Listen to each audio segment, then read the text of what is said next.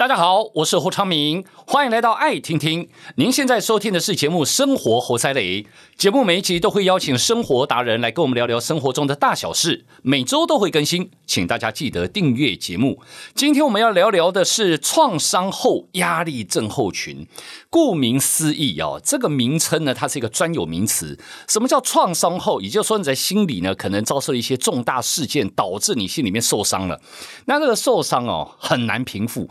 呃，你要大到这个情况，其实哦，我们这个回推到以前的时间哦，好像不定期的就会有几次的事件，比如说呃，大楼倒塌啦，九二一地震导致啦，桥毁了啦啊、然后一直延伸到最近的泰鲁格号啊，等等等，那我们就会想说，这些人他们到底是什么样的族群哦？他们心里面会有这样子的症状的产生，呃，应该要怎么办呢？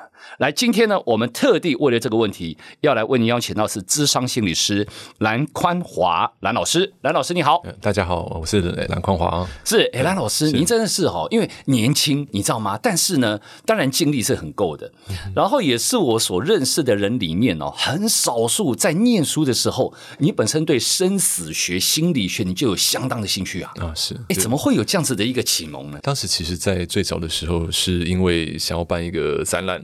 那那个展览，其实在里面我去收了很多的遗书哦。那因为身边人有些人是自杀嘛，或者是想要自杀哦，那就留了一些遗书。嘿，那后来收收收的时候，发现人们只要没有有过这样的生命经历的时候，嗯，他们就对这个自己的呃遗书写的就会有点。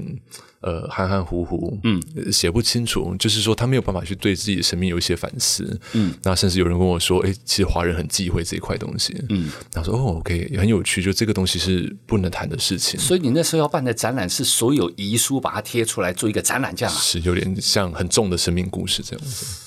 怎么会有这种想法？是当时其实在，在是老灵魂哦，哦，好像有这么一个说法，对对对，但我不确定，因为有时候自己也很很 playful，很很有玩心呢。对，嗯，嗯，那也就是因为你你会有这个想法，所以你对于很多的延伸到心理学，是，然后延伸到像这一次的创伤症候群，很多人就是，哎，当然生死一瞬间呐，哈、嗯，我们大家都随时会想说，在理性客观的角度说啊，没有问题啦，这迟早有一天会到嘛，不管是老病死嘛，不管是什么原因嘛，是，但是当你真的要面临的时候，哎，无法接受，完全不一样了。哦，所以这一次我们以泰鲁格号的事件，我们来做一个延伸，好不好？好啊。虽然叫创伤后压力症候群，我们都会想说，是不是坐在火车上面的当事人，他们才会有这个症候群？因为他们是发生者嘛，第一人称嘛。是。可是事实上，真的只有这样吗？嗯哼，其实很多人我们会听过说，比如。透过新闻是那个播报之后，有些人有所谓的那个替代性创伤。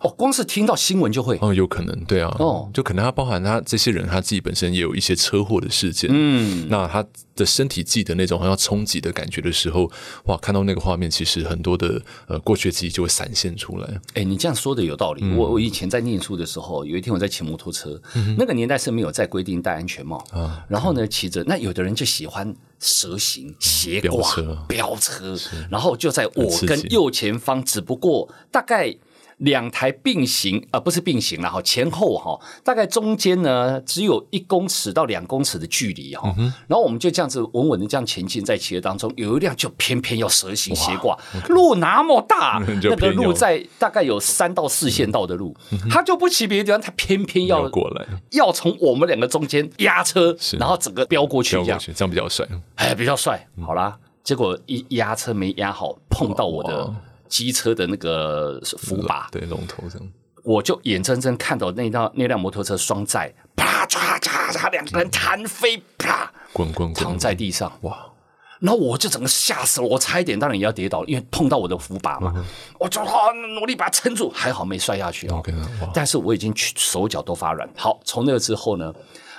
骑摩托车，我心里就有一个小障碍了。嗯哼，然后呢，到现在我却一直觉得，如果将来我孩子要骑摩托车，我我真的很害怕。嗯哼，这算是一种症候群的一种延伸。哦、是是，这个状况其实我们就是说就已经非常类似这个 PTSD 这个创伤压力症候群了。哦，对，哦、非常非常类似。好，所以你刚刚说呢，呃，可能有的是光听到新闻报道，他心里面就衍生出一套这个恐惧，嗯、或是哦这个，那呃家属啦。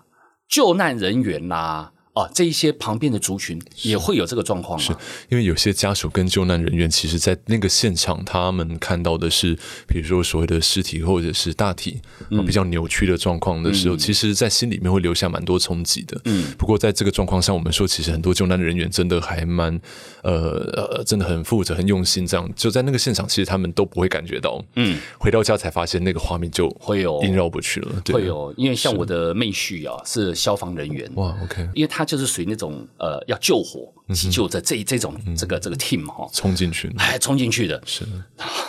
有一阵子我们出去吃饭呢，他都不吃卤肉饭。我说哎，很香。我知道为什么了，有个味道，你知道为什么了吧？有个味道，烤肉的味道。哎，他就是。你知道吗？他看多了这种事情哦，哦，他说他那次呢是不敢碰。当然后来过了好一阵子之后，他看当然又开始吃了啦哦。但是还好他回来，人是健忘的这样，健忘啊，应该说他心里调试过了哦。所以你看，在救难人员，你不要想说他们是勇敢的，是人民的英雄或什么之类的，其实他心里面的调试也好好很漫长，很很漫长，是啊，嗯，是。其实我们说这个事情，其实你看再多，有的时候某些点上面，你就觉得很奇怪，一直我明明已经在这个地方几十。年的时间，为什么有些事情我可能对自己的冲击还是这么大？嗯，所以我觉得这个事情生死事件其实真的很难是完全准备好的。嗯、没错，哎、欸。但是创伤的这个压力症候群，它的顾名思义是一定要这种重大的意外事件延伸出来才算吗？还是说只要是对我心里面有受伤，例如因为友谊、因为恋爱.好各种的，好。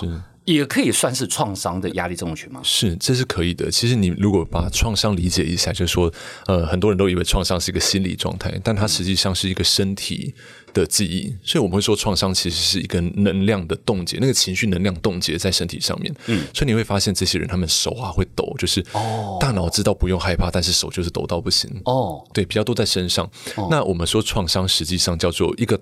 大脑记得一个全面失功能的经验，嗯，大脑就记得说有一个状况上你要站跟逃都没办法，你就僵住了，嗯，结果大脑记得那个身体的感觉，嗯，那之后只要有一些东西会 trigger 会反映这个呃触发这个感受的时候，我们会把整个身体站跟逃僵化的反应就冻僵在那一边，嗯，那任何东西，举凡说，比如说你在面试的时候被主考官问到了，嗯嗯嗯。那那个表现的很差，很差。好，那下次在面试的时候，可能那个创伤反应就会跑出来了，阴影。对啊，明明这个也算创伤啊，有可能啊，对啊，所以有些人家不是说在呃有那个公众演说的那种恐惧症，嗯，那他被下一次人家说一那个一朝被蛇咬，嗯，对，十年怕草绳，其实神经回路会记得那种感觉，嗯，所以就是呃看到 A 就想到 B，看到 A 就想到 B，嗯，就变一个神经回路了。哎，那你说这个神经回路可长可久啊？哦，是，也可以很短暂，长长久久，是啊。最久的，据你这样子听过，大概可以基基本上最久是它就跟着一辈子了，一辈子。对啊，那就是我们脑神经的一部分了。但这种好像是跟个性有关，是不是？也会开朗或悲观的个性也会有，这个也会有。哦、所以您想说，有时候在呃美国，他们这个呃退役的这些军人。那他们平均每一天有二十个，大约了，有二十个退役军人去自杀。哦，对对对，那每年花在这个退役退役军人的 PTSD 的治疗上面，大大概是一百七十亿美金。哎呦天哪，这么很吓人的。哦、对，所以我说那些军人，他们真的在心理会谈的时候，会发现说他们在描述那个战场的经验，血肉模糊，他的同袍躺在怀里。那个肠子都跑出来，嗯、那个画面，他们一辈子都会突然闪现，然后吓醒。懂？那这个是不是有一点？如果说回到台湾，就有一点类似当初的我们这个称着农民，嗯，很类似。从大陆撤退来台，当年还要历经这个战争啦、啊，好对抗啦、啊，嗯、这种可能是这样子，对不对？是。是哎呀，了解。好，所以这个范围真的是很大哦，它主要是一个心理跟身体的状况。是。好，呃，症状的部分，你刚刚当然有讲到其中几个。那这个症状，如果我们再明确再去说出几个，因为我们可以让如果正好正在听的朋友啊，他去对照一下自己。嗯哼，比如说你刚刚说手可能手会发抖啦，嗯、有没有可能是比如说晚上睡觉就会梦醒，吓出一身冷汗，或是常常无法思考？有有没有一些比较更多的一个症状出来？是，其实我们说 PTSD 这个症状最鲜明的就是它会有个闪现，嗯、我们说 memory flashback，哎，好闪现回来就有哇。好像突然你有些人在隧道里面，呃，可能经历过一些事情，嗯，就车祸或什么，结果他又再次开到隧道的时候，就整个那个画面全部就回来了。哦，啊，这个是 PTSD 最最明确的一个指标。这个好像在我们在这个好莱坞的电影里面有看过类似的剧情，是钢铁人里面其实也有出现过这样，对对对对，嗯，是。好，所以这个是最明显、最明显的、最主要的一一个。那当然，其他的你说就会变得有点点像忧郁的那种感觉，比如社交回避啦，哦，对啊，他就不喜欢人群吗？是。他呃，他应该也是喜欢人人群，但是他发现他可能心里边的资源没有办法面对这么多的资讯，那么多的人哦。那因为其实我们有时候在影像学发现，他们这些 PTSD 的患者的海马回，嗯，其实体积比一般正常人小了大概百分之二十。哎呦，对，这个是得到症候群之后导致海马回变小，还是天生的萎缩掉了？萎缩啊，是萎缩掉了。这个会自己这样萎缩？是没错。为什么啊？我不懂哎。他们其实在这个状况上，他们遇到这个冲击之后，他们的整个神经回路会有点像去改变。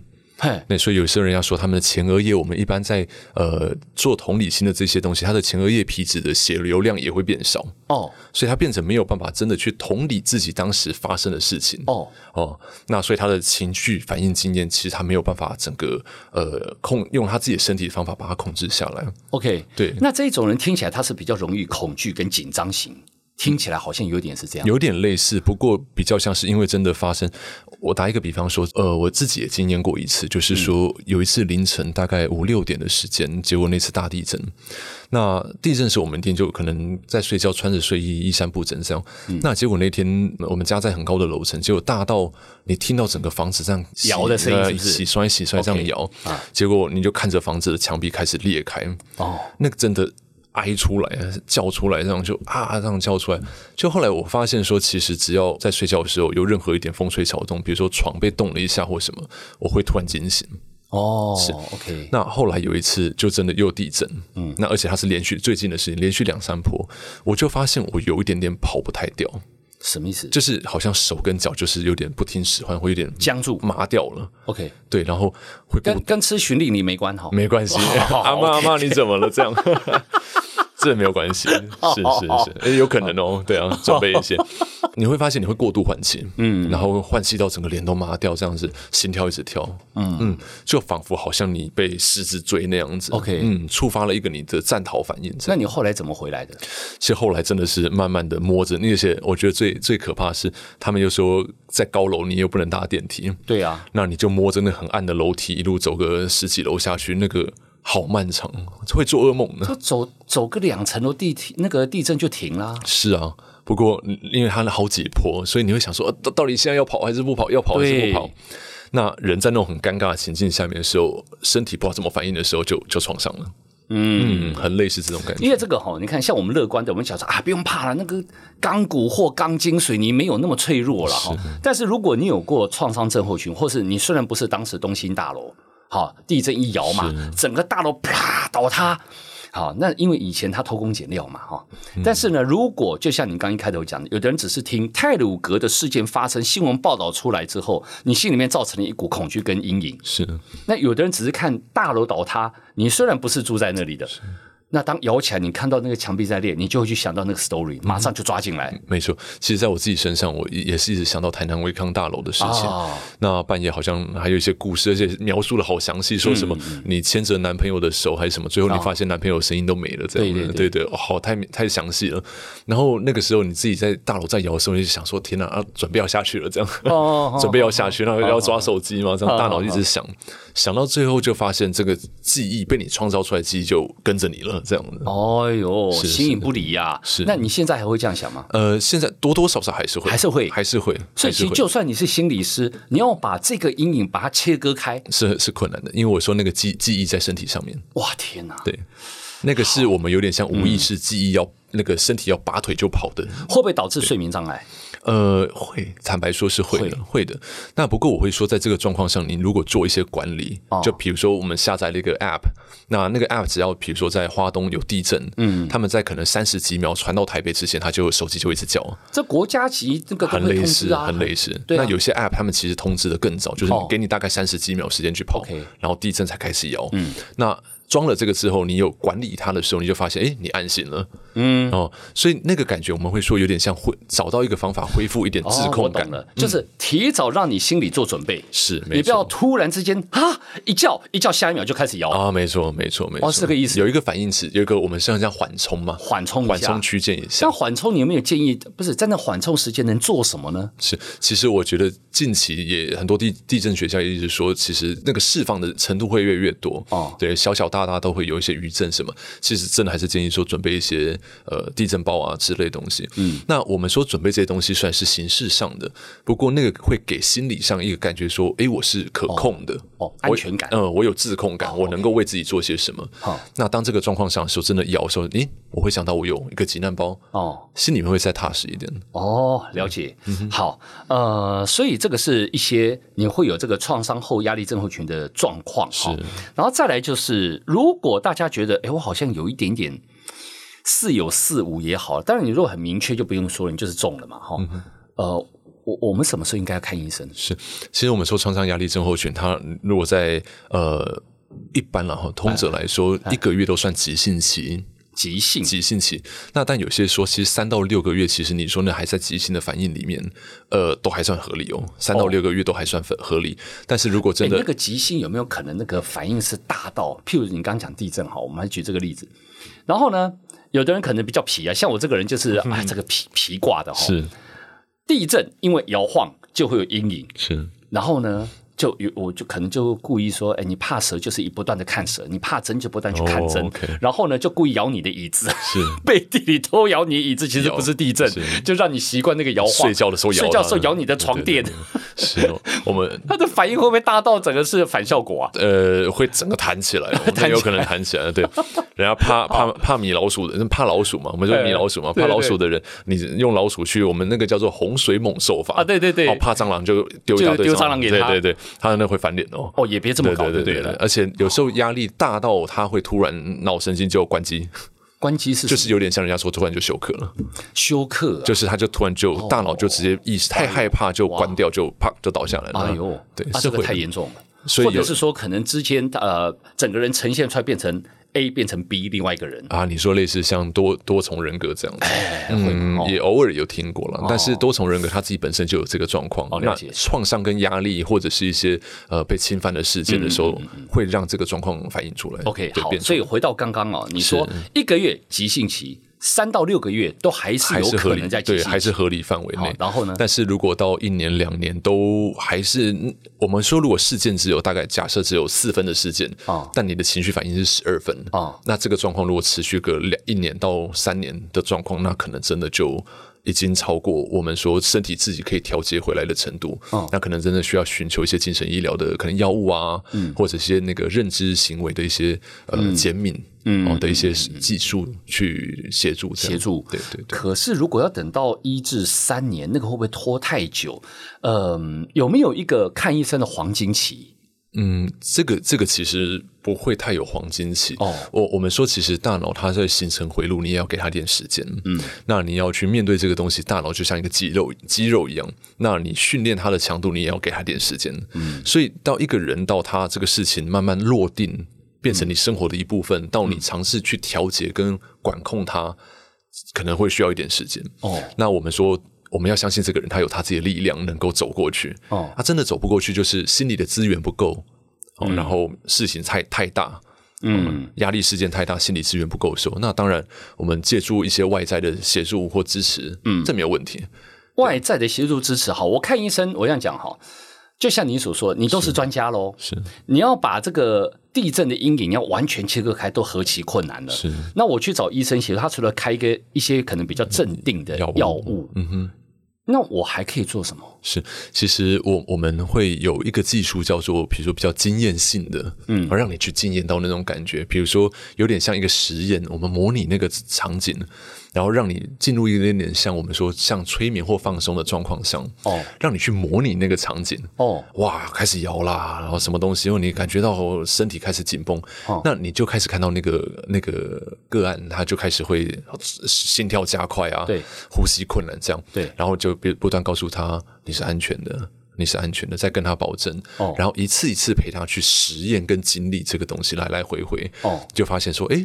那你现在评估一下，零到十分，你现在多严重啊？八分，OK，再来，哦，六分，四分，这要循序渐进啊，这不能一次就为了他，哎，我让你习惯他，我就吼来 来洪水猛兽级的这样子也不行，是是，哦，对，哎，可是我跟你讲啊，因为刚刚我们我们刚刚就有跟大家定义了什么叫创伤后压力症候群，它不是只是重大意外事件所导致的，它可能是任何心理上的创伤，我们都含挂在内。是，比如说有人在学校被霸凌啦，哦，那个很严重。比如说被家暴啦，对不对？情侣翻脸了啦，好，然后你就是创伤了。所以有关人跟人中间这些，从何练习起呀？是，其实我倒会觉得说，这个比较像人的一个正常的机制。嗯，因为在大脑上面的比较外层的地方，它有一个叫做呃预设的。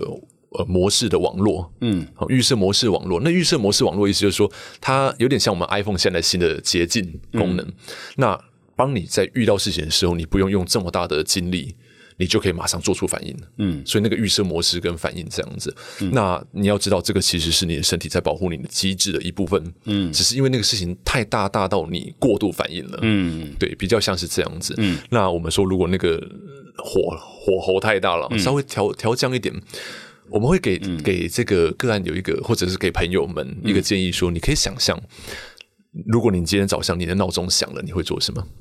关掉啊！是啊，就是这样子而已。你会把身体上面的反应，哈，去知道说它就是一个警报器，警铃大作哦。那它提醒你之后，你已经意识到了，嗯，把它关掉，做出反应就好了，起床就好了。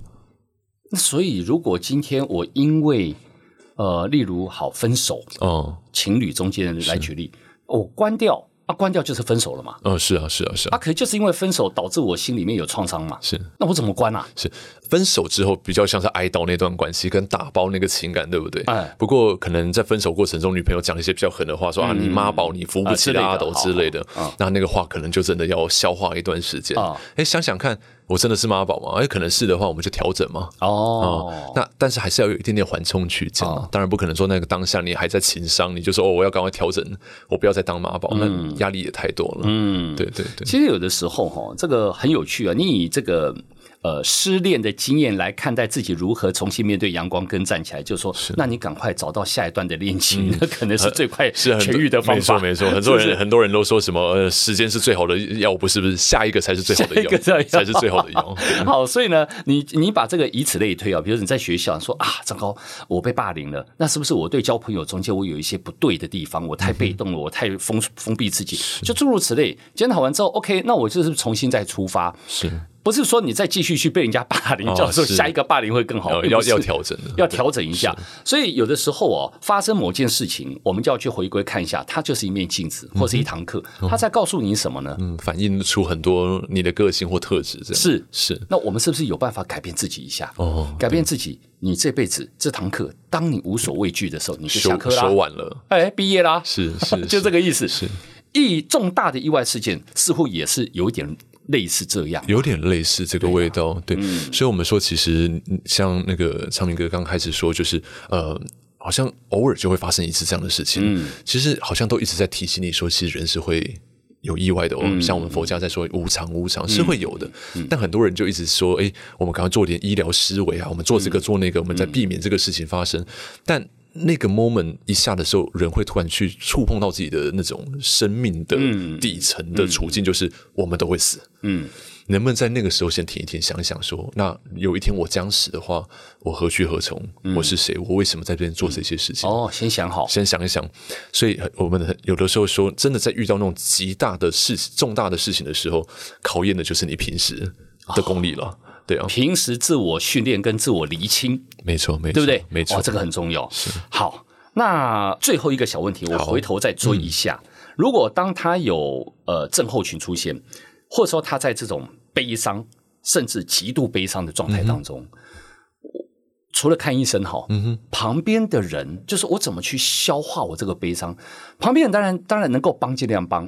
但如果你是当事人，当事人很多人就是我畏惧人群。我也不敢去去去主动去做一些太太乐观的事情哈。嗯、我除了吃药配合医生指示以外，我如何丢出求救讯号？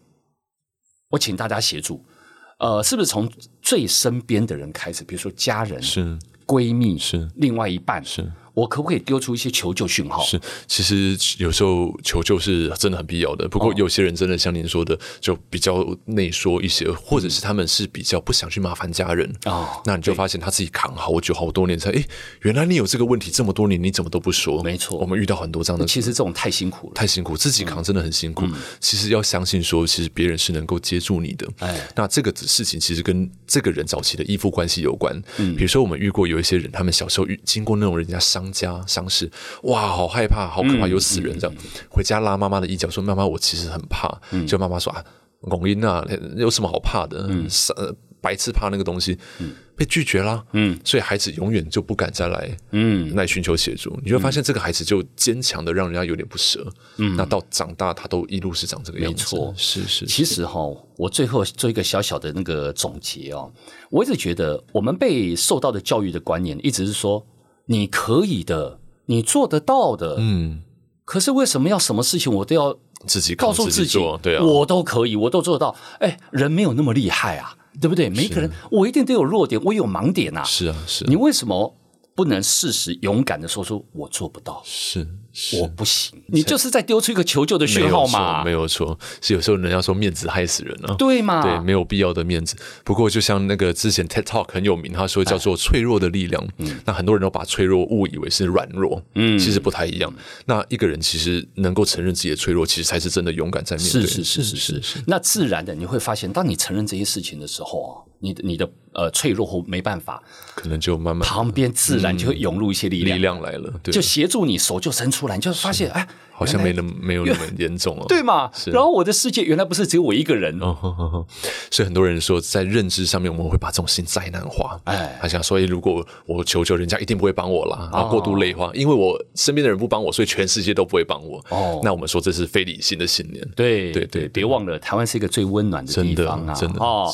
好，所以呢，如果说大家呃，不管是因为什么事情造成，如果你觉得自己有创伤后压力症候群，第一。